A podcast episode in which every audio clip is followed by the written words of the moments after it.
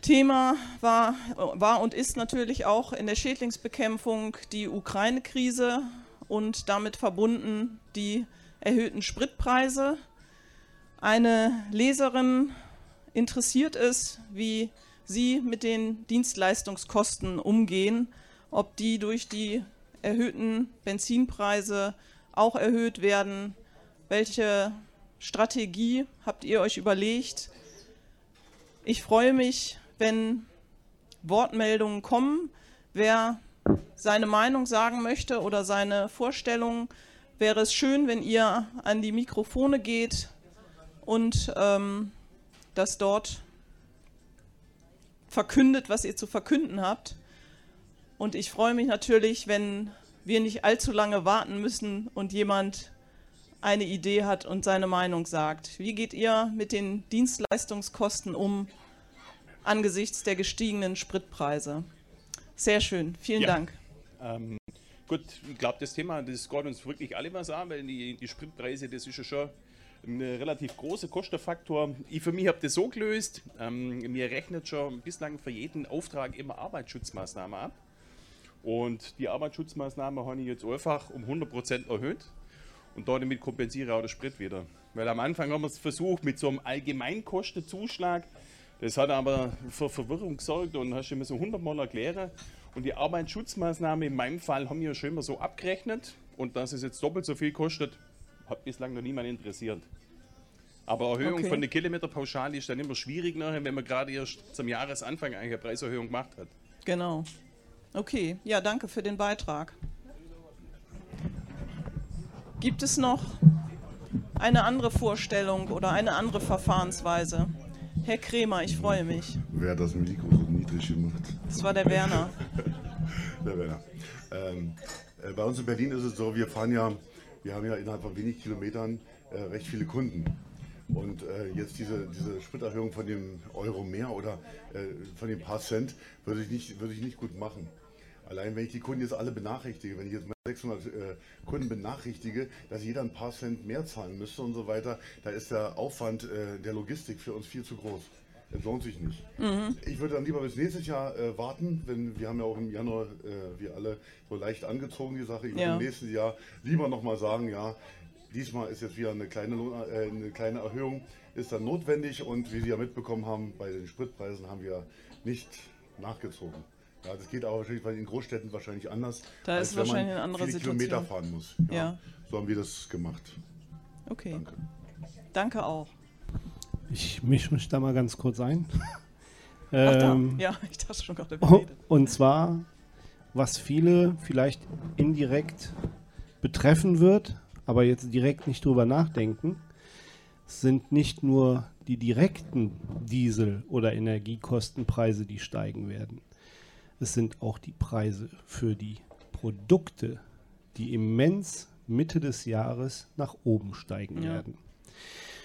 Und das ist etwas, was uns alle in irgendeiner Form betreffen wird. Und ich bin immer schon ein Verfechter dafür gewesen, Dienstleistungen nicht nur in Form von Produkten, sondern auch in Form von Beratungstätigkeiten abzurechnen. Das wird oftmals, man sieht das in gelben, also in gelben Seiten, in den Anzeigen, auf den Internetseiten, Erstberatung kostenlos etc. pp. Das sind immer Dinge, wo man quasi ja, den Ausverkauf seines eigenen Fachwissens macht. Man bietet etwas an, wo man, wobei der Kunde nachher, wenn wirklich diese Beratung wirklich gut läuft, eventuell die Dienstleistung gar nicht mehr braucht. Und das ist so ein Schlüssel, den viele vielleicht besser mal auf dem Schirm haben sollten, bevor sie über Preiserhöhungen nachdenken, die jetzt dieses Jahr noch laufen sollten, könnten, wo sie hingehen und sagen, hier kann ich tatsächlich meine Arbeit, meine wirklich mühsam erarbeitetes Fachwissen zu verkaufen. Das ist das, was wir machen wollen. Und äh, wie Thilo das schon sagte, sogenannte Viehleistungen. Ja, jeder von uns brauchte Schutzmasken, ja, aber die haben Geld gekostet. Und dann muss man so eine Pauschale dort mit einrechnen. Und das sind halt Dinge, die man irgendwie noch mit auf den Weg bringen kann, ohne sich selber zu verraten und im Grunde genommen auch seine eigene Wertschätzung steigert. In der Form das, was man nach außen bringt. Das gebe ich einfach mal so zu bedenken. Ja, das Thema Wertschätzung, genau. Ein sehr wichtiges, auch in der Schädlingsbekämpfung.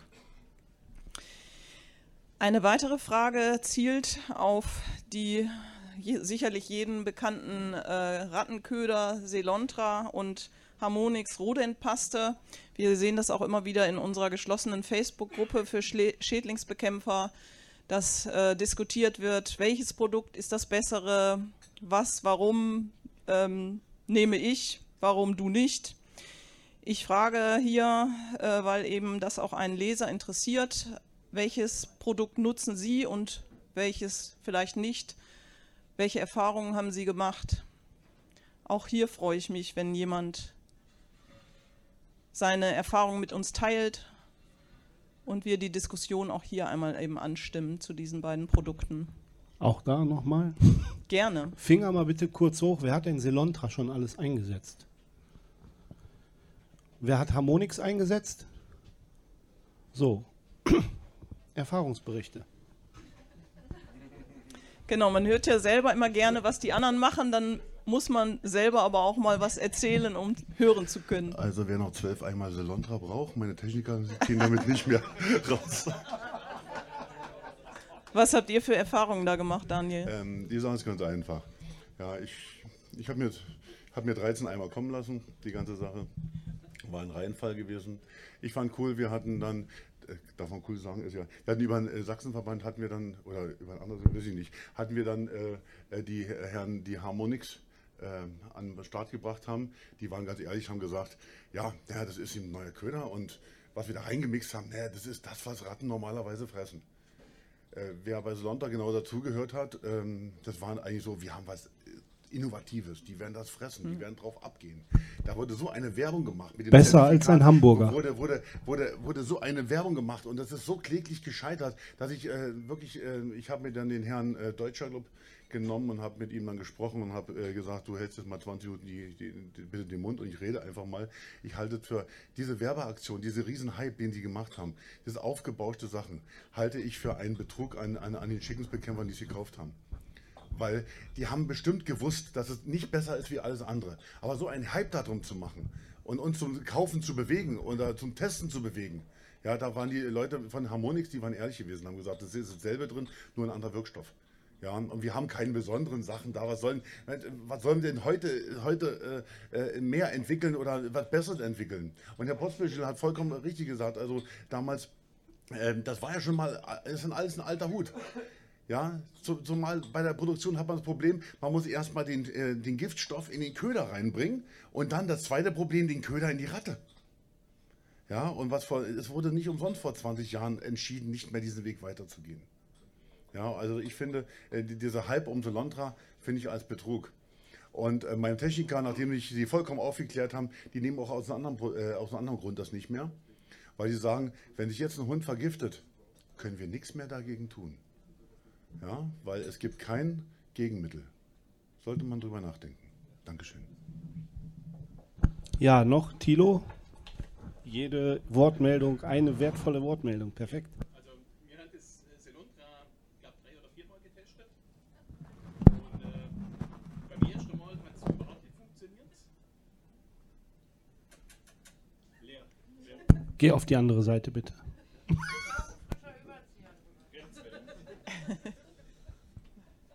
Nils, machst du Batterien rein?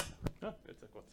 Ja, also wir haben äh, Selontra äh, zwei oder dreimal getestet und bei mir war eine Köderannahme eigentlich nur, wenn ich direkt offen ausgelegt habe. Das hat dann schon funktioniert, aber halt nicht mit irgendeinem Kasten außenrum oder irgendeiner Köderfalle oder irgendwas, sondern wirklich nur bei der offenen Auslage. Und da sind wir sicherlich da dabei, wenn das ein Hund frisst auf dem Bauernhof, dann hast du schon ein Problem. Aber ich muss sagen, es hat funktioniert in dem Moment. Wir haben einen Kuhstall gehabt, äh, wo wir ein massives Rattenproblem gehabt haben und die sind halt an keinen Köder von uns rangegangen. Und nach der Ofenauslage haben wir das relativ schnell im Griff gehabt. Hat funktioniert, aber äh, ist, ist ein Spezialprodukt und das ist sicherlich nicht überall einzusetzen, glaube ich. Das ist im Übrigen auch eine Geschichte mit der offenen Auslage, die ich sehr, sehr unglücklich finde und ich teile die Bedenken, was die Hunde anbelangt.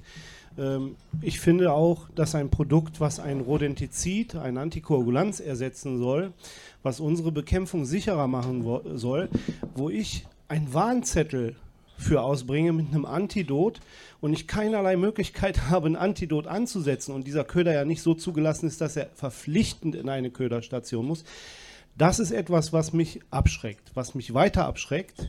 Ich habe in dem ersten äh, Zoom-Meeting Fragen gestellt. Ich habe bis heute keine Antworten darauf bekommen und die sind wertvoll gewesen, die Fragen, meines Erachtens. Die Zusammensetzung des Materials. Ich habe bis heute keinerlei Aussagen über Allergene. Es wurde auch in dem gesamten äh, Zoom-Meeting gefragt nach Allergenen von einem Kollegen aus Hamburg. Der hat bis heute keine Antwort darauf. Und ich muss da mal wirklich drum bitten, also wenn ich ein Bekämpfungsmittel habe, wo ich die Befürchtung haben muss, dass dort Allergene drin sind, die vielleicht jemandem, der hochgradisch allergisch ist, auf zum Beispiel Nüsse, und ich weiß nicht, da sind welche drin und ich stelle das in eine Köderstation in einem Raum, wo er arbeitet und es ganz dumm läuft und der so allergen reagiert, dass er einen anaphylaktischen Schock bekommt, nur weil er es einatmet. Und da gibt es auch bei unseren Kollegen jemand, der genau so äh, arbeitet. Nein, es reicht schon alleine, wenn der hier platziert ist und du hast einen Nussallergiker und der sitzt hier und der riecht das, dann ist vorbei. Und das sind so, sind so Dinge, wo ich dann sage, wir machen uns äh, Gedanken darüber, dass wir antiallergene äh, Ersatzprodukte reinsetzen und dann, dann so etwas so unbedenklich darzustellen, finde ich ziemlich unprofessionell. Und was ich am was mich wirklich am allermeisten bei, diesem, bei dieser Vorführung gestört hat, ist die Frage von einem, nicht die Frage von einem Kollegen, sondern die Antwort, die darauf kam. Die Frage war, wie ist das denn mit der befallsunabhängigen Dauerbeköderung zu sehen? Wenn ich auf der einen Seite ein Speedbaiting anbieten muss, damit das Produkt überhaupt funktioniert, aber gleichermaßen ich eine BUD machen darf damit und es erfolgsversprechend sein soll und die Antwort, jetzt halten Sie sich fest, die Antwort von dem Vertreter war, ob Sie im Mondschein BUD durchführen oder bei Tageslicht. Das ist Ihnen doch überlassen. Und wenn man so unfachmännisch und so unprofessionell auf so etwas, auf eine ernst gemeinte Frage, die auch wichtig ist für Sie als Fachleute, reagiert und gleichermaßen einen Sheet rausgibt, wo drin steht, wenn Sie das nicht so sachgerecht anwenden, übernehmen wir keine Haftung für die Funktionsweise des Köders, dann sind das für mich schon viel zu viele Widersprüche, wo ich denn schon sage, Produkt für mich durchgefallen, ich brauche es auch gar nicht testen. Und man kann dann noch weitergehen und sagen, wo ist denn jetzt der Affekt oder der Effekt des Mehreinsatzes beziehungsweise der günstigeren Geschichte, wenn der Köder fast sechsmal so teuer ist als jeder andere, wo ich dann noch die Information bekomme, ja, dann sammel doch jeden Köder ein, der nicht gefressen worden ist und nimm den beim nächsten Mal.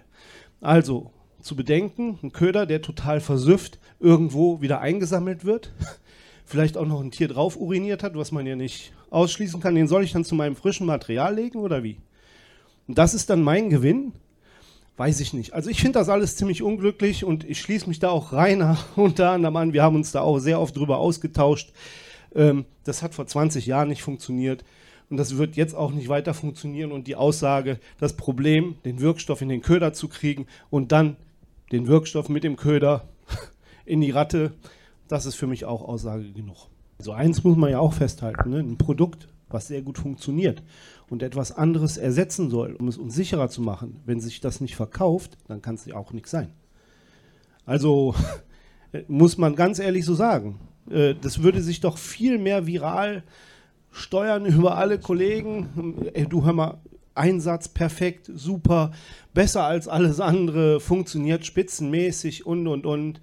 Ähm, so auch da nochmal zurückzukommen. Ich habe, wie gesagt, ich habe mir alles mehrfach auch angeguckt. Äh, wer mich kennt, weiß, dass ich solche Aussagen nicht im, im Affekt mache. Ähm, dass das Material auf einer Mülldeponie funktioniert. Mal ganz ehrlich, das ist eine Mülldeponie, ja. Da gibt es viel Alternativnahrung, aber und das sollte doch jeder irgendwo mal irgendwann gelernt haben, alles, was frischer ist als das, was schon dort ist, wird generell bevorzugt. Die Tiere sind ja nicht dumm. Und ich habe ehrlich gesagt auf der Mülldeponie, wenn es vernünftig, vernünftig platziert ist, auch noch nie Probleme mit Antikoagulantien gehabt, egal in welcher Köderform. Man muss halt nur das Wichtige äh, finden. Und der nächste Punkt, auf einer Mülldeponie funktioniert eine Paste nicht immer. Also im Winter wirst du mit einer Paste keine Erfolge feiern.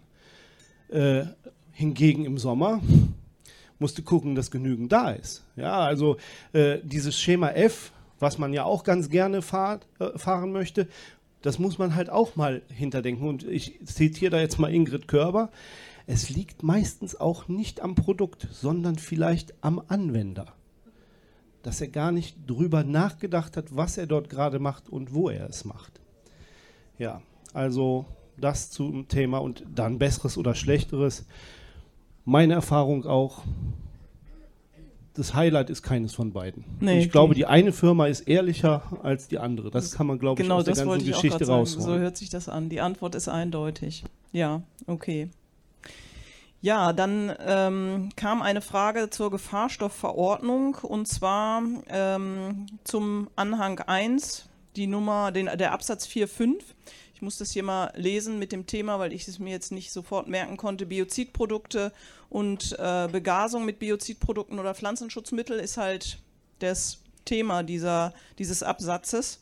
Und es geht darum, ähm, der Schädlingsbekämpfer hatte gefragt, ob das nur für Begaser gilt dieser Befähigungsschein oder für Schädlingsbekämpfer allgemein. Äh, er hatte wohl die Anfrage gestartet bei der Struktur- und Gemeindedirektion Süd in Mainz ähm, und die Antwort bekommen, dass dieser Abschnitt nur für Begaser Gültigkeit hat. Hat da jemand eine Antwort drauf? Gibt es da schon Erfahrungen? Ja, ich freue mich. Martin ich glaube, Klaus da kann Martin Klaus sehr viel zu sagen. Ja, wunderbar. Ja, ob das so viel ist, weiß ich gar nicht, aber ich kann ein bisschen Aktuelles dazu sagen. Ich weiß nicht, ob es schon allgemein durch die Buschtrommeln bekannt ist. Es ist seit letzter Woche ähm, ein Referentenentwurf äh, herausgegeben worden seitens des Bundesministeriums für Arbeit und Soziales. Ähm, das bedeutet, die Gefahrstoffverordnung wird, nachdem sie erst im Oktober in Kraft getreten ist, noch einmal überarbeitet. In dem vorliegenden Referentenentwurf sind ähm, viele Änderungen vorgenommen worden, die aber leider überhaupt nichts mit unseren Kritikpunkten zu tun haben. Die sind bisher gänzlich unberücksichtigt geblieben. Ich darf dazu aber vielleicht sagen, dass ich in einer Arbeitskreissitzung der vorletzten Woche einen Anruf in der Mittagspause seitens Frau Dr. Niesert bekam. Das ist die entsprechende Fachreferentin vom Referat 3b3 beim BEMAS. Und sie sagte mir, da kommt morgen oder übermorgen, das war sehr kurzfristig, dieser Referentenentwurf. Und Herr Klaus, ich würde Sie bitten, dass Sie dann all diese Punkte, die die Schädlingsbekämpfer kritisieren und monieren, ähm, dort dem Referenten als Stellungnahme entsprechend beizugeben. Da stehen wir aktuell ähm, in regen Gesprächen mit allen Verbänden, weil wir das auch abgestimmt machen wollen. Äh, also auch wirklich alle Verbände, da darf ich auch Frau Holl mitnennen vom VFÖS, genauso alle Verbände der INGS, genauso den das German Pest Control Board. Ähm, wir sind also da fleißig und eifrig dabei. Bis zum 12. Mai läuft die Frist der Stellungnahme ab und da werden genau solche kritischen und völlig missverständlichen Punkte ebenfalls Bestandteil unserer Änderungsvorschläge sein. Ähm, ich kann das aus der Arbeitskreisarbeit vielleicht mal sagen. Die, der Arbeitskreis tagt seit Oktober letzten Jahres und wir stolpern im Stundentakt in unserer Arbeit über schlechte oder ganz miserable Ausformulierungen in der Gefahrstoffverordnung, äh, die uns im Rahmen der THGS-Gestaltung überhaupt keine Spielräume lassen. Und somit nehmen wir das jetzt als große Chance und Gelegenheit, da wirklich nochmal Änderungen reinzubringen. Ich weiß, dazu gibt es auch kritische Meinungen. Also ich hatte dazu am Anfang dieser Woche ein, ein, eine Telefonkonferenz mit Herrn Andreas Beckmann, Frau Holl und mit Herrn äh, Friesen vom Umweltbundesamt. Ähm, die waren ja in der Ausarbeitung der ersten Fassung Gefahrstoffverordnung quasi beteiligt und haben auch da schon offenbar, ich kann es jetzt nicht nachvollziehen, weil es keine Unterlagen gibt, aber auch da äh, viele Punkte moniert. Die sind aber gänzlich unberücksichtigt geblieben und die glauben, wir sind dort bewusst ignoriert worden. Und dann habe ich gesagt, okay, wir werden gucken, wie viel Nachdruck wir dahinter setzen können, dass wir da Berücksichtigung finden. Also das ist der aktuelle Stand leider noch sehr schwammig. Ich kann noch nicht konkret sagen, äh, ob da jetzt alles, was wir dann vorbringen, wirklich umgesetzt wird. Ich kann aber sagen, da sind äh, ja, tatkräftig namhafte Leute dabei, momentan das auch zu unterstützen, dass wir äh, geschickte Änderungen, auch im ganz kleinen teilweise in der Kommasetzung, sage ich mal, äh, so, so vornehmen wollen, die uns hinter die Spielräume geben in der TRGS, dann anschließend auch Klarheit zu schaffen zu solchen Fragen, wie die da gestellt werden. Auch hier muss man sagen, wir haben, als wir die Änderung zur Gefahrstoffverordnung bekommen haben, sehr kurzfristig, sehr schnell eine sehr konstruktive Sitzung zusammenbekommen, äh, was auch kurz im DPS veröffentlicht worden ist. Äh, wir möchten da auch nicht einen Namen nennen, wer, wo, wie, was da gewesen ist. Es hat Gründe. ähm, aber da kann man wirklich sagen, diese Ergebnisse aus diesen Sitzungen, aus diesen Zusammenkünften werden jetzt gerade dort auch so verarbeitet und eben von allen so getragen und auch nach außen später kommuniziert. Und äh, da kann ich echt mit Fug und Recht und Stolz sagen, hat man sich als Branche wirklich mal genau die richtigen Gedanken gemacht zum richtigen Zeitpunkt. Und ich glaube, wir können ja in einem kurzen Zeitraum von einem Jahr sehr viele Dinge, also mindestens zwei Dinge in eine richtige Richtung führen und sprechen dort mit und werden im Nachhinein nicht mehr überrascht. Und das ist, glaube ich, eines, ja, wir hoffen drauf, ja. Wir hoffen drauf. Ja. Und äh, es, es macht ja eigentlich auch keinen Sinn, weil diese Gefahrstoffverordnung auf dem Punkt, ich möchte das jetzt nicht im Einzelnen aus, auseinanderpflücken, weil es echt auch schwierig ist, aber sie ist sinnlos in den Bezügen, was die Schädlingsbekämpfung, sinnlos. Also das trifft es tatsächlich. Und sie ist unverständlich. Und das ist ja das, was sie nicht sein soll. Sie soll ja quasi als Handbuch und als Führung für uns sein und auch als Sicherheit für den Bürger, für den Endverbraucher, der unsere Dienstleistung bekommt und für denjenigen, der diese Geschichte mit Gefahrstoffen anwendet. So. Ja, dann vielen Dank zu den Ausführungen zur Gefahrstoffverordnung. Dann sind wir ja auch auf einem neueren Stand. Dann nehmen wir von hier jetzt noch eine Frage und dann kommt noch ein Punkt von Werner. Ähm, ein Leser fragte nach Tipps zur Waschbärenvergrämung, nachdem wohl vieles äh, nicht genützt hatte und ähm, er gerne wüsste, was die Kollegen wohl anwenden. Habt Wer hat denn schon viel mit Waschbären hier zu tun gehabt? Mal Hand hoch.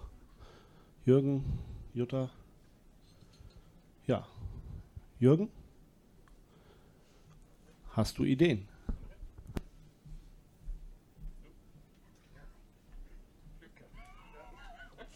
Wer hat denn das Mikrofon so hoch gemacht? Ja, ja, danke schön. Ja, mein Name ist Jürgen Sommer von Vogt und Sommer. Wir machen, haben sehr viel mit äh, Raubwild zu tun. Ähm, aber allerdings, äh, ob ich da wirklich eine gute Lösung habe, ist schwierig zu sagen, weil wir natürlich viel Fallen stellen. Und das alles, alles über die Jagd funktioniert. Und das kann natürlich nicht für jeden das Richtige sein. Und äh, Vergrämung ist beim Waschbär tatsächlich äh, äußerst schwierig, äh, wo beim Steinmarder es viel einfacher ist. Ja, also die Erfahrung ist tatsächlich, dass es mit Fallen hervorragend funktioniert, aber ein, tatsächlich als Vergrämung wird es wirklich sehr schwierig. Und da habe ich auch keine Patentlösung dafür. Und der Fallenfang ist ja immer am Ende mit einer finalen Lösung von einem Jäger versehen. Das muss man sich eigentlich auch mal ganz klar vor Augen führen.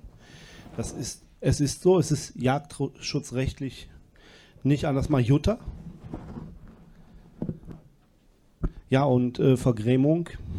ich, ich vergleiche das immer mit den Avengers, ne? mit Rocket. Und äh, ich sage den Leuten, wenn sie das nicht wissen, was ein Waschbär, wozu der in der Lage ist, schauen Sie sich das an. Guardians of the Galaxy, der kleine Waschbär da.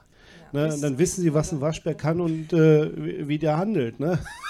Äh, das ist schon schwierig. Also ich bin sogar so weit, dass er, ich sage, wenn er eine leere Dose findet, dann sammelt er das Puder auch wieder ein und stellt ihr das dahin. Ja, das ist so. Wir haben gerade letzte Woche äh, Erfahrung mit Waschbär gesammelt. Also Falle funktioniert gut. Ausnahmegenehmigung ist schwierig, weil hat schon Zeit. Es ist aktuell äh, dann auch äh, Setzzeit. Das heißt also, die jungen Waschbärchen kommen.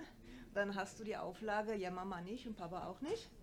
Ja, wen meuchelst du jetzt? Niemanden. Das heißt also, du setzt ihn wieder frei und wartest, bis der 1. August kommt und dann kannst du sie alle erlegen. Aber das ist halt nur wirklich äh, ja, im Rahmen der Jagd. Das ist das Problem. Vergrämen ist, jo. Auch hier, äh, was, was die Vergrämung oder das Fernhalten von dem Objekt anbelangt, da sind ja äh, Leute erfinderisch und sagen, wir bauen äh, Sperren ein, dass er nicht mehr in das Haus kommt oder nicht mehr hochkommt. Äh, oh ja, Markus, sehr schön. ähm, Strom etc. pp. Aber eben sehr, sehr schwierig und es ist ja auch, und das, das ist das, was bei der Frage nie beantwortet werden kann, es ist ja eine Individualgeschichte von jedem Objekt. Das heißt, der Zugang, die Möglichkeiten, warum der Waschbär jetzt genau dahin gekommen ist und wie das letztendlich zu verhindern ist, ist immer individuell gesehen äh, lösbar und manchmal eben nicht lösbar. Sag jetzt mal einfach, wenn ich ein Einfamilienhaus habe mit einer Mauer links, mit einer Mauer rechts, mit Streben vom Dach runter, ja, dann habe ich schon vier Möglichkeiten als Leiter, die der so hoch marschiert. Äh, wo ich dann sage, setzen Sie da oben die Säge an, machen Sie Ihre Traversen dort weg und reißen Sie die Mauern ein. So, und den Rest schauen wir dann mal an der Wand. Ne? Äh, schwierig, ne? Ja, moin, hier Marco Schraten, Anticimex, wer das nicht kennt. Gelegentlich hier auch dann zu Gast. Ja, wir machen auch Schädlingsbekämpfung. Also ich habe bisher noch äh, jeden Waschbären, den ich in freier Natur in der Freizeit gesehen habe, habe ich dann, äh, ich habe eine Waschbärenmütze. Ja. Ähm, zur Orientierung. Der wievielte war es? Ist jetzt uninteressant. Nein, zur Orientierung. Äh, Im nordamerikanischen Markt ist der Waschbär ja auch heimisch. Und ich habe mir damals von den Kollegen, die schon länger dabei sind, auch von international sagen lassen, also das heißt, das, was wir hier unter Birdproofing verstehen, Vogelabwehrmaßnahmen, das gibt es im selben Stil in Nordamerika. Das heißt dann Coon-Proofing für Raccoon. Und die haben teils ganz massive Abwehrmaßnahmen. Gut, die haben auch ein anderes Tierschutzgesetz. Der Amerikaner fackelt da, glaube ich, herzlich wenig, lange. Aber da gibt es spezielle Lösungen für Mülleimer, damit die nicht aufgerissen werden können. In einigen Ecken Amerikas, da muss man ja auch damit rechnen, dass da irgendwelche Bären da rumlaufen und die Abfalltonnen um, also nicht Waschbären, sondern die großen, äh, auswühlen.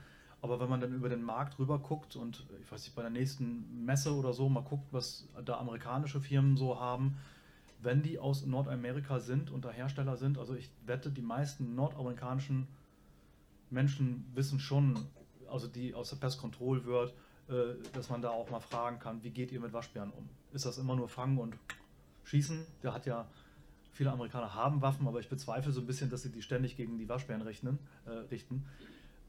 Ja, aber das ist ein Problem, was gerade in Hessen, Brandenburg, in Bayern sind sie auch. Also das wird ja zunehmend, in Niedersachsen haben wir sie auch und jedes Land, Landesjagdgesetz ist ja anders. Unter Umständen, ja. ja. Ich habe fertig. Vielen Dank, Markus. Ja, dann gebe ich jetzt an Werner. Du hast auch noch einen wichtigen Punkt. Ja, und zwar geht es um den International Food Standard.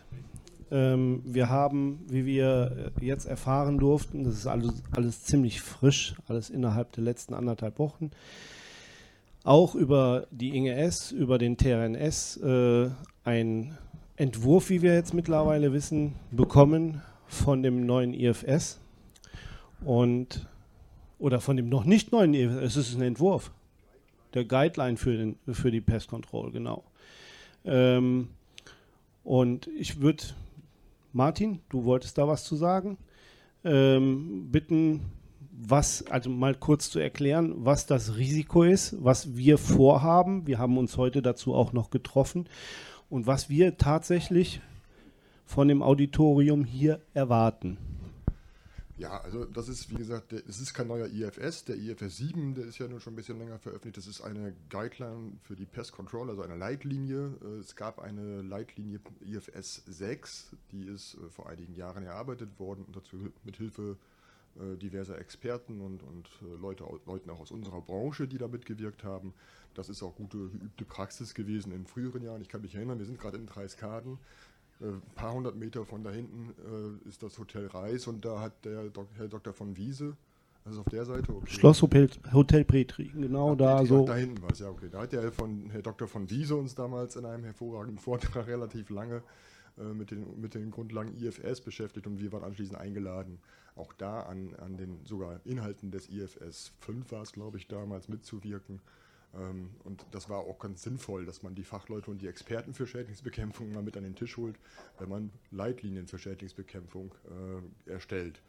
Jetzt ist das so, dieser, ähm, diese neue Guideline für, den, für die Schädlingsbekämpfung IFS 7 äh, ist uns auf nicht erklärbare Weise im Vorfeld zugegangen. Also man plötzlich tauchte das Ding irgendwo auf irgendeinem Handy auf, war aber auch innerhalb von drei Tagen durch die Branche durch und jeder hat vielleicht inzwischen auch innerhalb dieser Tage mal davon gehört, dass da was im Busch ist. Ähm, ich will mal kurz was zum, also nicht, ich will jetzt nicht den Inhalt wiedergeben, das Dokument ist 47 Seiten lang. Ähm, ich gebe mal wieder was so aus der Branche, von denen, die es jetzt bisher gelesen haben, als erste Reaktion so unterschiedlich kam. Ich zitiere Bärbel Holl. Von ihr war äh, der erste Begriff, das ist eine 47-seitige Werbebroschüre für ein ganz bestimmtes Unternehmen dieser Branche. Ähm, Ähnliches kam, glaube ich, auch aus deiner Richtung. Ich habe das ähnlich betrachtet.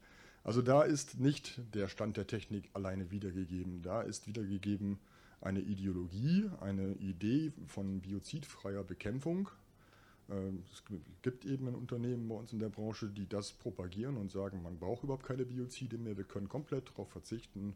Wenn wir nur mit, sagen wir mal, künstlicher Intelligenz und digitalen Fallen arbeiten, dann sind wir quasi schon auf der Sonnenseite des Lebens und können Biozide komplett weglassen. Und jeder von uns, der das nicht tut, ist rückständig, hinterwäldlerisch und hält an alten Zöpfen fest. So ist so ein bisschen diese Einstellung und damit möchte man sich am Markt platzieren. Das machen die auch nicht erst seit heute oder gestern, das machen die schon ein paar Tage länger. Ähm, neu ist, dass die offensichtlich den Zugang zum IFS gefunden haben und insbesondere zum Geschäftsführer, den Herrn Tromp, der sich da wohl auf die Expertise eines Einzelnen, und jetzt muss ich vorsichtig sein, Experte ist das glaube ich gar nicht, was ich Kai ist. Äh, hat- Kein geprüfter hat Schädlingsbekämpfer, eine keine Ausbildung? Nein, kein Gut, Profi. Also der hat nicht mal eine Ausbildung zum Schädlingsbekämpfer, nennt sich da aber Experte und ihm wird auch extra gedankt für seine gute Zuarbeit. Und ja, was, wir haben jetzt entschieden, haben gesagt, was, was, muss, was machen wir jetzt daraus? Und ähm, ja, das Echo war auch da innerhalb der Verbändelandschaft groß und unsere Entscheidung war, wir müssen schnell und vor Dingen laut reagieren. Und laut heißt deswegen auch heute hier gerne hier mit Anwesenheit des DPS, von dem ich mir wünsche, dass darüber berichtet wird, dass hier diskutiert wird, weil wir nach unserer Auffassung unbedingt verhindern müssen, dass das tatsächlich zu einer Guideline wird. Also unabhängig davon, dass wir alle der Ansicht sind, wenn das so kommen sollte, dann disqualifiziert sich das IFS-Kompendium ohnehin. Also das, äh, kann, das kann nicht ihr Ernst sein. Ähm, es scheint aber nach erster Kontaktaufnahme tatsächlich erstmal noch gar nicht so gesehen zu werden. Die sagen sich nach wie vor, ja, wir berücksichtigen mal ihre Einwände, aber am Ende machen wir doch, was wir wollen. Das heißt, wir hatten uns jetzt vorhin mal besprochen, die Idee dahinter ist also auch tatsächlich, wir, wir gehen damit öffentlich, so öffentlich wie irgend möglich und wir würden auch darum bitten, dass jeder mit seinen Kunden über das Thema spricht. Das heißt, wir werden in den nächsten Tagen an alle Mitglieder die uns vorliegenden Informationen mal weitergeben. Ich kann auch sagen, es gibt inzwischen zwei sehr gut verfasste Stellungnahmen dazu. Da haben wir uns mal die Arbeit abnehmen lassen. Das eine, die eine ist vom TRNS-Ausschuss. Die war schon mal ganz hervorragend. Die hat auch eine gewisse Härte und Schärfe. Also die formuliert das, was ich hier so vorsichtig formuliere, noch mal ein bisschen strenger und ein bisschen direkter. Äh, Die andere ist vom German Pest Control Board. Das hatte ich an Absprache mit Dr. Tensfeld äh, besprochen, dass die mal den Aufschlag machen, weil wir haben auch so schon genug Arbeit. Und äh, auch die ist ähnlich gelagert, also inhaltlich genau gleich. Die würden, den würden wir uns auch anschließen als übrige Verbände äh, und das entsprechend weiterreichen. Einmal natürlich an, den TN, an, an die IFS äh, und zum anderen natürlich in die Öffentlichkeit. Das heißt, wir müssen deutlich machen, dass das von der Branche so nicht mitgetragen wird. Wir haben ja diesbezüglich schon mal vor acht Wochen einen Aufruf, unter anderem nicht nur wir, sondern die gesamte Branche der Hersteller an Sie, an jeden Schädlingsbekämpfer äh, gestellt, wo es um die Stellungnahme zum Einsatz von eigentlich nur Schlag, Schlagfallensystem äh, und ersatzfrei, also ohne Rodentizide zu arbeiten und haben da ja schon klargestellt, dass eine Methodik, die es schon also in der Mechanik weit vor jedem anderen Gift oder äh, Wirkstoff gegeben hat, ergänzt werden musste mit Akutgiften oder äh, tatsächlich dann nachher mit Rodentiziden und nie alleine funktioniert hat, und ich rede da von dem Schlagfallensystem, ähm, warum soll denn bitte schön dann ein Schlagfallensystem, nur weil wir jetzt modernere Techniken haben, alleine dieses lösen, was es vorher auch nie lösen konnte? Ganz davon äh, zu, also man braucht gar nicht mehr davon zu reden, dass wenn eine Schlagfalle über einen längeren Zeitraum gespannt dasteht, verliert die ihre Schlagkraft. Dann ist es ja auch tierschutzrechtlich letztendlich auch noch bedenklich. Also das Ganze hat nichts mehr mit Schädlingsmanagement nach IPM zu tun. Das ist ein kleiner Teil und es kann auch immer nur in jeder, äh, in jeder Geschichte ein unterstützender Teil sein. Und das hat auch nichts damit zu tun, dass wir nicht technikaffin sind oder auch uns davor verweigern wollen. Nein, die Möglichkeiten und die Nötigkeit der Biozide ist nach wie vor unersetzlich. Wenn Sie mir eine Möglichkeit oder jedem von Ihnen hier, glaube ich, im Raum die Möglichkeit geben würden, mit minder giftigen Stoffen, die noch besser wirken, die noch erfolgreicher wirken und ungefährlich, würden wir das doch alle einsetzen. Ich sage das immer bei meinen Kunden, wenn jemand sagt, ich nehme Backpulver für Ameisen, dann sage ich, wenn wir wüssten, dass es funktioniert, wir wären doch dumm, wenn wir uns das nicht säckeweise ins Lager stellen und Konrad Spezial draufschreiben und sagen, das ist unser Konrad Spezial. Ähm, das funktioniert halt einfach nicht. Ne? Ähm, ja, also wie gesagt, fachlich ist das noch nicht mal ganz so falsch, was da drin steht in, diesem, in dieser Guideline, weil eigentlich weitestgehend IPM-Prinzipien äh, wiederholt werden, nach denen wir ja eigentlich auch seit, ich sag mal, mindestens 20 Jahren ohnehin arbeiten. Das ist also gar nicht der, der, Fehler. Der Fehler an dem Konstrukt ist, dass es alles andere ausschließt und sozusagen suggeriert, und das, das ist tatsächlich so gut aufgemacht, dass der Laie es auch nicht erkennt, den Unterschied. Es suggeriert, dass wir mit ein bisschen mehr Technik, also ein bisschen mehr digitaler Technik oder künstlicher Intelligenz, eigentlich auf den dummen Schädlingsbekämpfer demnächst ganz verzichten können. Da braucht man im Prinzip nur noch ein gutes Gerät und eine gute Software vom richtigen Anbieter. Und dann kann man auf uns eigentlich auch verzichten. Wir, uns braucht man dann nicht wirklich, weil wir richten ja meistens doch mehr Schaden an, als dass wir nutzen. So ähnlich ist es da nicht benannt, aber so, so liest es sich am Ende. Und äh, ich hatte das vorhin in der Vorbesprechung mal gesagt, das ist das, was ich meinen Mitarbeitern auch immer sage, wenn wir ausbilden, dass ich sage, am, beim Kunden passiert für mich nicht die eigentliche Arbeit, die fachliche Arbeit an Kontrollpunkt 1, 2, 3 und 5, sondern genau dazwischen, also auf den Wegen zwischen Kontrollpunkt 1 und 2 muss der Mann die, oder die Frau die Augen aufhaben und muss gucken, wo sind Abweichungen, wo sind eklatant Dinge, auf die ich meinen Kunden hinweisen kann, dass er seine Situation verbessert. Also genau, was IPM eigentlich auch verlangt. Und für mich macht es keinen Unterschied, ob jetzt, jetzt da eine Holzschlagfalle stehen hätte oder eine digitale Schlagfalle, die sich übers Internet, am besten gleich übers Allem per Satellit meldet, weil es bleibt ein Kontrollpunkt, den ich also auch mit als Werkzeug oder als Nachweis meiner, meiner wirksamen Abwehr heranziehen kann, aber er ersetzt eben nicht meine Tätigkeit als Schädlingsbekämpfer. Und das ist das, wo wir, wo wir denken, da müssen wir, das hat auch bisher immer funktioniert, das war auch im alten Leitfaden, in der alten Guideline zu IFS 6 so enthalten. Äh, das, darauf müssen wir pochen, dass das nicht verloren geht und äh, dass da einer Branche, einer, also unseren Kunden im IFS-Segment, da nicht ein äh, Riesenbären auf, ein, ein, wie nennt man das, ein ein Ei ins Nest, danke, ein Ei ins Nest gelegt wird. Oder einen Bären aufgebunden bekommt. Ein Waschbären aufgebunden. Ein Waschbären, ja. genau. Jeder der, jeder, der bei mir in der Schulung mal war äh, oder geprüft worden ist, weiß genau, ich rede immer von differenziertem Denken. Ich rede immer davon, dass der Kontrollpunkt nicht das Ziel ist, sondern der Umfeldbereich, die Hygiene, die dort stattfindet, alles das, was ich dort sehe, das ist das, was ich lese, wo ich eine Wertigkeit rausbringen muss, wo ich meinen Bekämpfungserfolg nachher auch mit erziele. Und dass das Hilfsmittel eben das Rodentizid oder das Biozidprodukt ist. Ich bin die Waffe und ich bin derjenige, der es genau dahin führt. Und das ist unersetzlich. Das kann keine KI momentan ersetzen. Und es wird auch zukünftig, also nicht in der Zeit, glaube ich, wo ich lebe, wobei auch in der letzten Zeit alles ziemlich schnell gelaufen ist in der kurzen Zeit, die ich lebe, aber ich bin mir nicht sicher, dass das so funktionieren wird. Und wenn das so ist, dann werden wir alle nicht mehr arbeiten brauchen und können, egal in welcher Branche, weil dann wird alles digital oder wie auch immer geregelt werden können.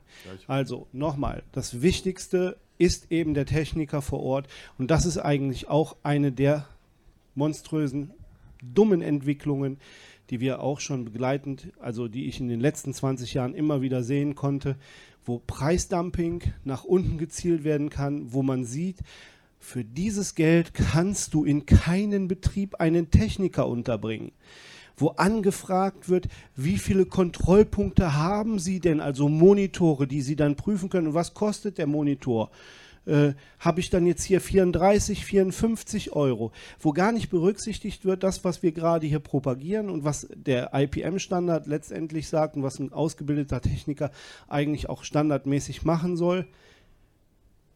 Eine Kontrolle des Betriebes und des Umfeldes und dem, was dort stattfindet. Diese Scheißboxen sind nur ein zusätzlicher Punkt zu dem, was ich dort letztendlich machen kann den Techniker und denjenigen, der das sieht und auswerten muss, kann keiner ersetzen. Das ja, ist ich hatte das ja vorhin auch mal im Vorgespräch, vielleicht erwähne ich es nochmal. Es gab 2018, ich habe es vorhin mal nachgeschaut, weil ich es da auch noch nicht wusste, seitens der Bundesregierung ein Projekt, das hieß Job 2.0. Da hat, hat, die Bundesregierung ein ganzes Jahr lang äh, Berufsbilder sozusagen mal auf den Prüfstand gestellt, wie die Zukunftsaussichten sind. Wie hoch ist der Grad der möglichen Automatisierung oder der ähm, Digitalisierung. Und da ist zum Beispiel mal so ein Berufsbild wie der geliebte Steuerberater, der in den nächsten zehn Jahren möglicherweise bis zu 100 Prozent von Kollege Computer und durch Technik ersetzbar ist. Das heißt, dieses Berufsbild wird es in Zukunft irgendwann nicht mehr geben. Äh, wer sich das nicht vorstellen möchte, der muss daran denken. Ob es noch einen Bankschalterbeamten gibt, das gibt es ja heute auch nicht mehr. Also der Begriff ist ja heute auch schon absurd. Ähm, es waren ja auch nicht alles Beamte. Ja, aber es hieß ja früher immer der, der Schalterbeamte. Das waren ne, gute alte Zeiten der Sparkasse, die in der öffentlichen Hand verdachte man, das sind quasi ja ganz ehrenvolle. Heute sind das ja eher die Ganoven und Gauner. Waren sie damals auch schon. Ja, aber der Schädlingsbekämpfer ist da tatsächlich auch mit bewertet worden und da war ich sehr, sehr erfreut und das kann ich auch mal so weitergeben, da können wir alle sehr beruhigt sein. Der Schädlingsbekämpfer war zu 100 Prozent nicht automatisierbar. Man hat also tatsächlich festgestellt, und das ist dann in Studien festgelegt worden, man hat das also über einen Ermittlungsfaden und hat dann gesagt, äh, keinerlei Möglichkeit der Automatisierung. Da muss der Mensch immer noch mit anfassen und das wird auch lange Zeit noch so bleiben. Und das ist jetzt das, was diese Firma da aus dem Ostwestfälischen äh, offensichtlich äh, anders sieht. Die sagen, natürlich kann man das automatisieren, man muss nur wollen, ihr wollt ja alle nicht. Ne? Moment, Moment, Moment, Moment. Moment.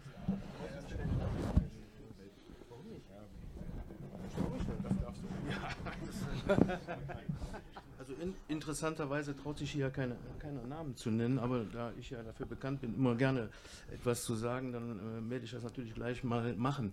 Ähm, also ich finde, äh, wenn man sich das durchliest, also ich habe noch nicht 100% alles gelesen, aber äh, vom, vom Inhalt her ist ja vieles auch logisch, ja. Also man kann ja nicht alles äh, abstreiten. Interessant ist halt nur, dass derjenige, der es anscheinend geschrieben hat, äh, äh, wie ich gerade eben gehört habe, kein ausgewiesener Fachmann ist, sondern bei der äh, Firma Biotech Lute, glaube ich, arbeitet. Ähm, äh, und dort quasi äh, nur Produkte angepriesen werden, die von der Firma Futura stammen. Ähm, da stelle ich mir echt die Frage, ähm, da wird da eine Werbebroschüre initiiert. Ähm, ihr hattet eben angesprochen, ähm, das IFS anzuschreiben. Ja? Wenn ich dann diesen Herrn da höre, wo der ja anscheinend. Äh, der ist schon angeschrieben äh, worden. Also der ist schon angeschrieben worden. Ähm, ich meine, die Arroganz der IFS-Auditoren ist ja auch bekannt. Ähm, da sollte man vielleicht mal drüber nachdenken, dass man eventuell mal an die äh, Lebensmittelverbände herantritt. Genau. Ja? Also nicht nur ans IFS, sondern vielleicht auch mal an, an die ganzen Konzerne, Rewe, wie sie auch alle heißen. Ne? Das ist eines der Ergebnisse, die wir eben hinten auch getroffen haben, wo wir gesagt haben, die Stellungnahme, die wir raushauen, laut, laut, wird auch genau dahin gehen. Wir warten auf, wenn Sie Adressen haben äh, von äh, Vertretern der Verbände, der herstellenden Produktionsfirmen, die im IFS gerne.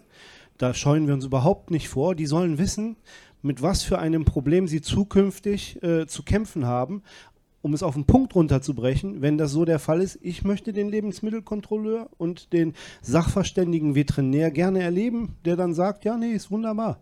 Sie können Ihren Betrieb auflassen. Setzen Sie keine Biozidprodukte ein. Wunderbar. Ganz toll. Den möchte ich sehen. Ich glaube nicht, dass er kommen wird. Also wichtig ist mir, dass man auch an die Lebensmittelverbände rangeht Genau. und nicht nur an die IFS, Genau. weil die halt eine gewisse Arroganz haben, Ja.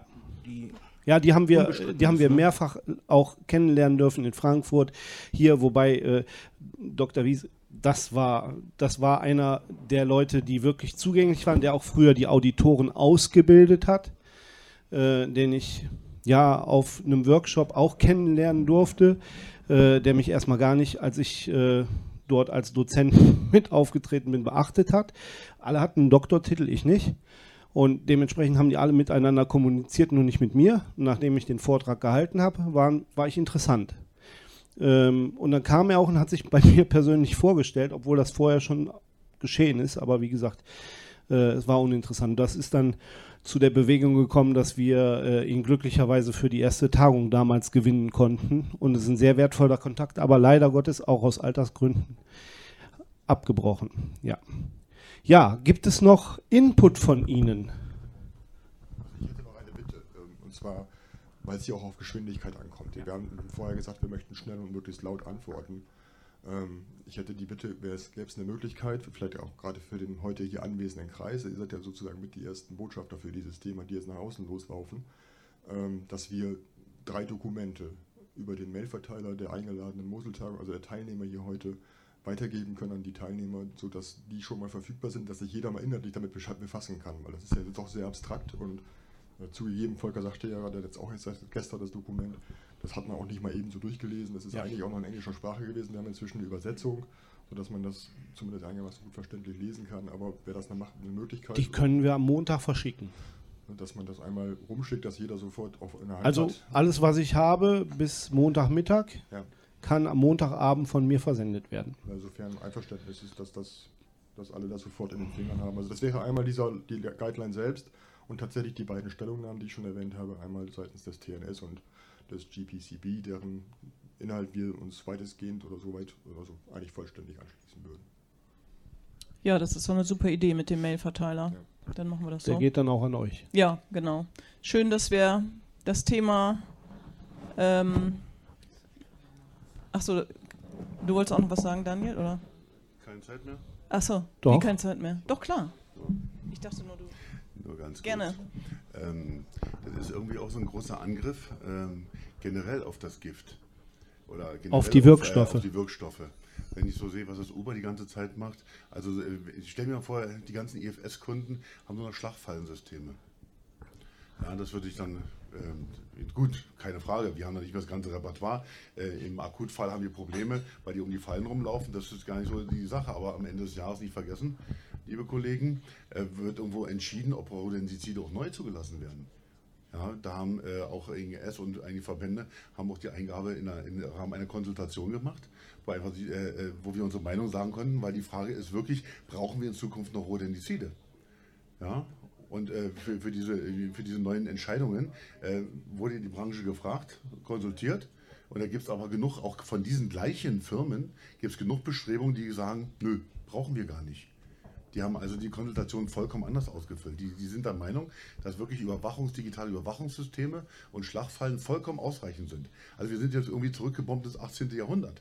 Ja. Es, gibt ja Grund, warum damals erst Akutgifte und später die Rodentizide, die Antikoagulantien mit verzögerter Wirkung, warum die entwickelt worden sind. Ja, wir können das Ganze mal pervers ausführen. Demnächst gibt es keine Wespenbekämpfung mehr, weil wir hängen überall nur noch Dome-Traps hin. Äh, Schabenbekämpfung, Insektenbekämpfung, warum? Wir legen Klebeflächen dort aus. Das brauchen wir kein Biozidprodukt für. Wenn wir genügend wegfangen, werden die wohl dann auch alle weg sein. Das ist ja die Logik bei der ganzen Geschichte. Und ich glaube, ich glaube, ja, ich glaube nicht, dass es funktionieren wird. Und äh, wenn man das so profan einfach mal auch darstellen würde, ähm, würde vielleicht auch der dümmste Bauer, der das da entscheidet, verstehen, dass das weder in der Vergangenheit die Zukunft war, noch in der Zukunft die Zukunft der Vergangenheit war. Muss man mal ein bisschen drüber nachdenken. Oh ja, da gibst du uns aber schweren Stoff mit in den Abend, aber wir werden das noch lösen mit, mit ein bisschen Bier. Ja, in, im Endeffekt, ähm, wie gesagt, wir hatten vorhin auch das Thema, also äh, auch eine kleine Aufforderung an, an, an euch, dass äh, ähm, meine persönliche Aufforderung, dass ihr dem Kunden nicht nur die, immer die Monitoring-Listen vorzeigt, dass die sauber kontrolliert worden sind, mit allem drum und dran, sondern wir werden vielleicht auch nochmal einen Artikel überbringen, was äh, Werner sehr gut kann, was Sichtpunkte bedeutet. Kleines Beispiel, ein Mehllager, drei Mehlmonitore, da viel Staub drin. Mein Kollege kommt vorbei, hat drei zugestäubte Klebeflächen dabei und soll feststellen, ob da was ist. Ja, wir haben uns dann einfach entschieden, wir brauchen da, machen da gar kein Monitoring mit Fallen. Der scannt sich einfach ein und das heißt jetzt hier in seinem Arbeitsanweisung, bitte eine Viertelstunde jetzt in dem, Gif, äh, in dem Mehllager umgucken, ob er krabbelnde Tiere sieht. Ja, weg von den Monitoren, also Sichtpunkte, Kontrollpunkte, wo man sagen kann, hier guckt sich der Schickensbekämpfer diesen Kellerbereich an. In der Vergangenheit waren Sachen. Wir haben da keine Monitore drin, weil es vielleicht etwas ungünstig ist, die Sache. Er guckt einfach dann nach Spuren. Die Sache also, dass die Bearbeitung des Schädlingsbekämpfers ja, in seiner Arbeitszeit mit offenen Augen ja, vielleicht mehr, äh, ein bisschen mehr vom Konzept wird, als einfach bloß die Dosenöffnerei und die Dokumentation. Ja, das ist so ein kleiner Aufruf. Dankeschön. Dann gerne noch Markus, genau. Sieht irgendwie lustig aus mit dem Überzieher hier, ja? Sicher ist sicher. Safety first. Okay, ja, alles klar. Also ich habe natürlich die Unterlagen vom, vom IFS auch vorher zugeschickt bekommen. Ich habe da bewusst nicht reingeguckt, weil ich entspannt zu diesem Termin gehen wollte. Und es gibt in jedem Unternehmen einen, der sagt, an dem bleibt das mal kleben mit den Stellungnahmen, mit den und so weiter. Ich weiß, dass unsere Leute auch dabei sind, da Stellung zu nehmen. André Herrmann hat mich da über den TNS so ein bisschen auch angesprochen. Da gibt es eine Reaktion. Wie heißt der Typ, der da vom IFS? Herr Trump? Herr Trump. Herr Trump ist mir nicht bekannt. Das sage ich jetzt mal so. Er ist mir nicht bekannt. Man We könnte jetzt böse sagen, wer nein, ist das? Nein, nein, ja, wer ist das? Ja, und äh, ich kenne den nicht. So und das, ich will meine Person da nicht hervorheben. Im, im Gegenteil. Ich, ich kenne eine Menge Unternehmer. Ich kenne eine Menge Firmen, die sind nach 16636 zertifiziert. Wenn ich dann in die Richtung gucke bei euch, ne, ihr, seid, ihr seid ja damit dabei und alles, ne? Da gibt es ja in jedem auch diese, diese Stellung ähm, technisch verantwortliche Person. Und wenn eine technisch verantwortliche Person sowas liest, wie es geht alles um Schlagfallen, das kann doch die technisch verantwortliche Person, weil sie ja auch zertifiziert ist, das kann die ja gar nicht verantworten. Das geht gar nicht. Also da ist ein bisschen Entspannung angebracht. Man kann sich ja auch dann zurückziehen auf diese Zertifizierung und sagen, die Summe der technischen Personen in Deutschland haben sich das angeguckt, die können, wollen und werden das nicht verantworten. Es ist mit dem Stand der Technik gar nicht vereinbar. es ist mit dem Stand der Ausbildung nicht vereinbar. Es ist mit allem nicht vereinbar. Also vielleicht wäre das auch eine Überlegung, dass man sich als, als technisch verantwortliche Person direkt mal äußert und sagt, nicht nur der TNS, nicht nur hier, ne, hier euer Verband, sondern im Grunde jede technisch verantwortliche Person müsste sagen, hey, nein. Naja, auch einfach mal auf den Punkt gebracht. Äh, Ihr habt ja die Zertifizierung im Rücken. Jeder, nicht nur die Zertifizierung. Ja. Es hat keine Fachperson geschrieben. Das muss man sich einfach mal auf der Zunge zergehen lassen. Im Grunde genommen jemand, der vielleicht gut Marketing studiert hat, im Grunde genommen vielleicht jemand, der gut Produkte verkaufen kann, aber der hat von Schädlingsbekämpfung noch weniger Ahnung als ein Junggeborenes.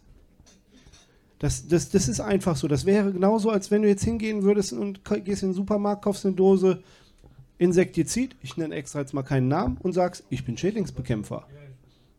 Wow. Ja, warum? Ja, ich kann den Knopf drücken, da kommt vorne was raus und was da fliegt, fällt tot um. Das kann es nicht sein. Das kann es wirklich nicht sein. Und äh, darüber sind wir uns, glaube ich, auch alle im Klaren. Jürgen. Ja. Ähm, jetzt spreche ich als äh, öffentlich bestellten verehrter Sachverständiger für Schädlingsbekämpfung und ähm, es ist natürlich so, dass wir uns auch ausgetauscht haben. Also einige, nicht, leider nicht alle. Es gibt leider diesen, dieses Treffen nicht mehr, dass sich alle öffentlich Bestellten einmal im Jahr treffen. Das gibt es leider nicht mehr. Ähm, aber da gibt es auch äh, bei der Firma Glude, also auch einen öffentlich bestellten Sachverständigen, das wollte ich schon sagen. Ja. Also der hat schon seine Ahnung. Und wir sind uns alle darüber einig, dass eine Bekämpfung rein über digital einfach nicht funktionieren kann. Also, ich weiß ja nicht jetzt, diese Aufregung kann ich jetzt nicht so nachvollziehen und natürlich ist der Sichtpunkt, äh, Kontrollpunkt seit zehn Jahren das Wichtigste, was wir haben. Und äh, deswegen haben wir das ja auch immer wieder gesagt, dass das viel wichtiger ist, als eine, als eine Box zu stellen und die zu kontrollieren.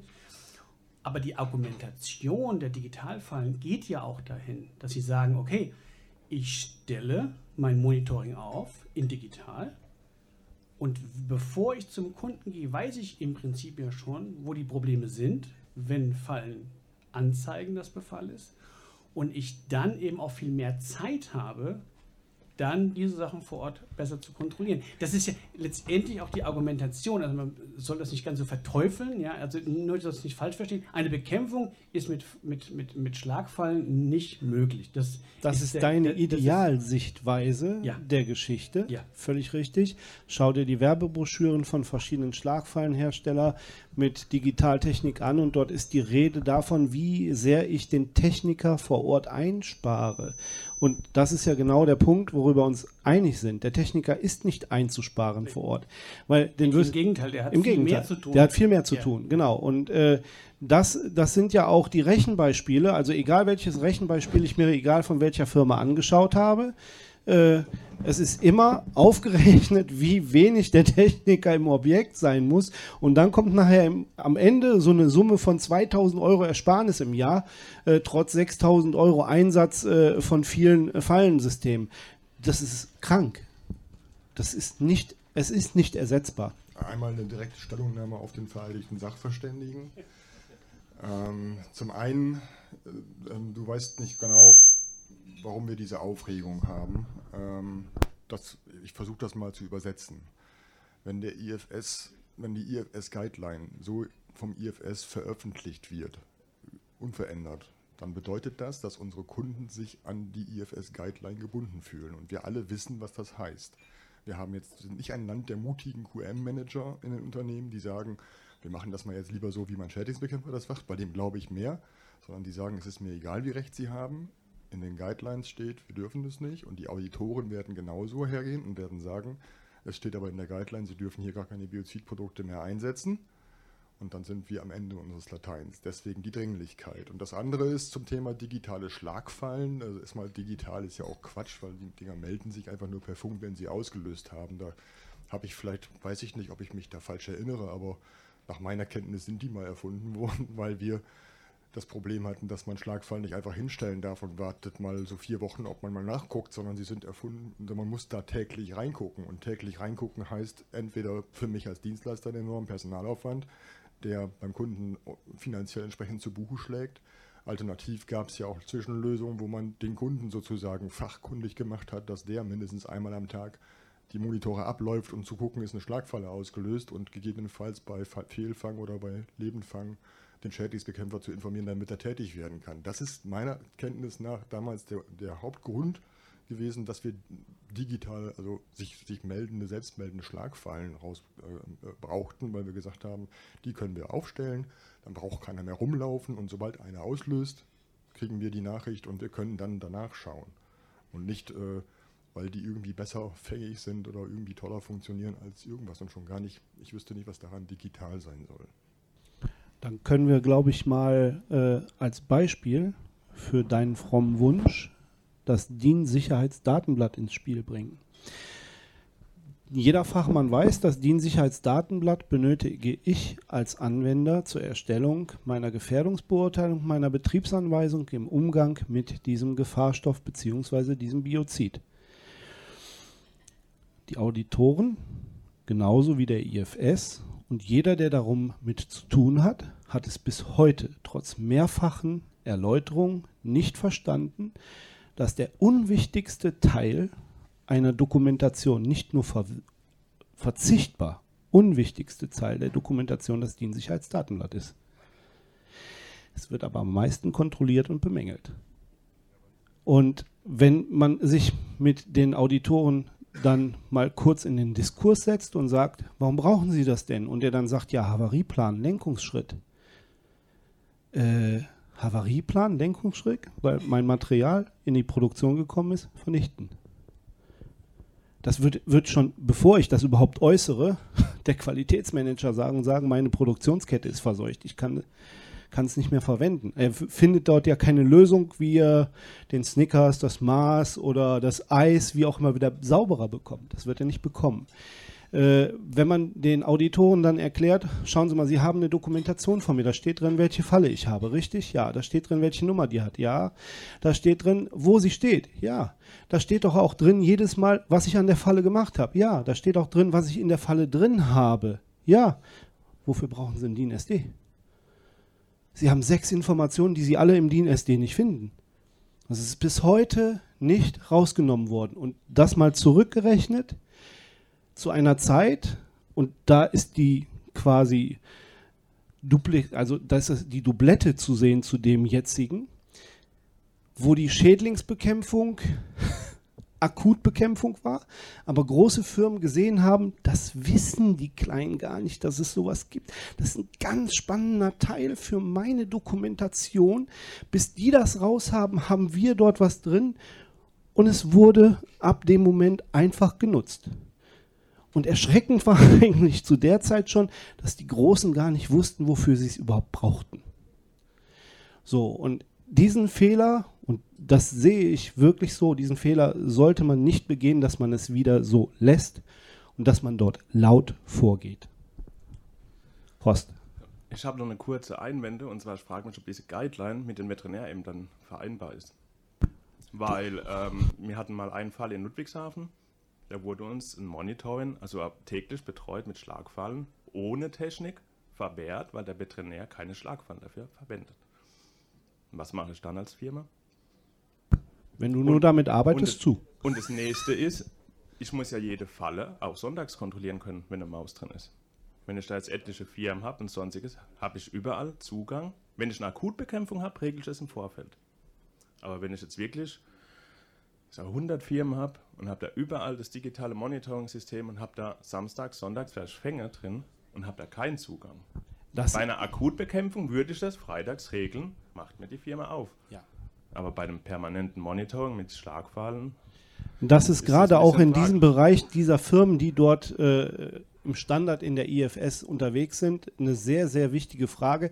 Wenn die nicht sieben Stunden, 24, äh, 24 Stunden, sieben Tage die Woche, 365 arbeiten und aufhaben, ist da ab Samstag das Tor zu und dann gibt es nur noch die Sicherheitsfachkraft und die lassen dich nicht rein. Das verbieten auch letztendlich äh, die äh, Sicherheitsregeln und auch die versicherungstechnischen Regeln.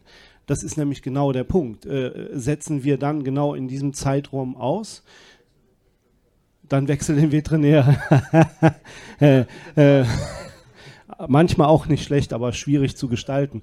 Ähm, ja, das, das sind halt sehr, sehr viele Dinge, die man äh, im Grunde genommen, also ich sage das immer auch so, wenn ich meinen Job durchführe, wenn ich durch so einen Betrieb gehe und gucke und innerhalb beim Vorbeilaufen auch schon sehe, was hier Sache ist, das brauche ich mir gar nicht mehr beantworten, weil ich es gesehen habe und weiß, was dort ist. Und das ist genauso bei diesem Guideline und äh, bei dieser Geschichte so, du siehst das und du weißt es, dass es falsch ist, nur diejenigen, die es beauftragt haben und die es geschrieben haben, wussten es nicht. Und das ist traurig. Der will ja auch sein Material verkaufen. Ja. Seine Innovation, genau, sein Alleinstellungsmerkmal. Ja. Ja, ich sehe, die Kaffeehäppchen werden hier aufgeschichtet.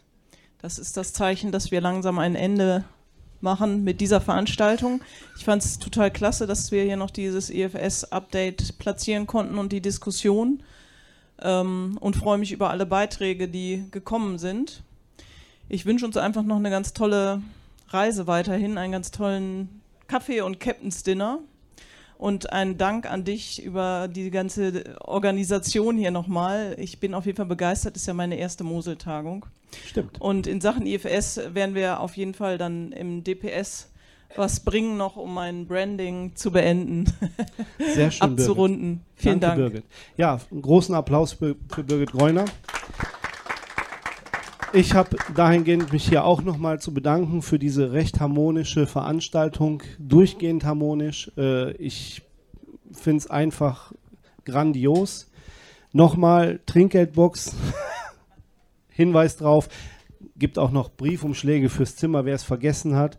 Geldautomaten gibt es hier auch, wer noch kein Bargeld hat. Äh, dieser Service, wirklich, der ist es wert. Ich bin äh, sowas von begeistert. Wir haben es hier echt sehr, sehr gut angetroffen und äh, ja, der Galaabend steht kurz bevor. Ähm, beten Sie zu Gott, dass er nicht anfängt zu weinen heute Abend. Gibt keinen Grund dafür, wir waren alle lieb.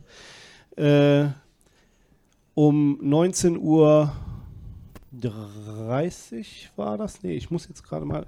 19.30 ne? Sektempfang. Find, ja, find, findet hier statt, der Sektempfang.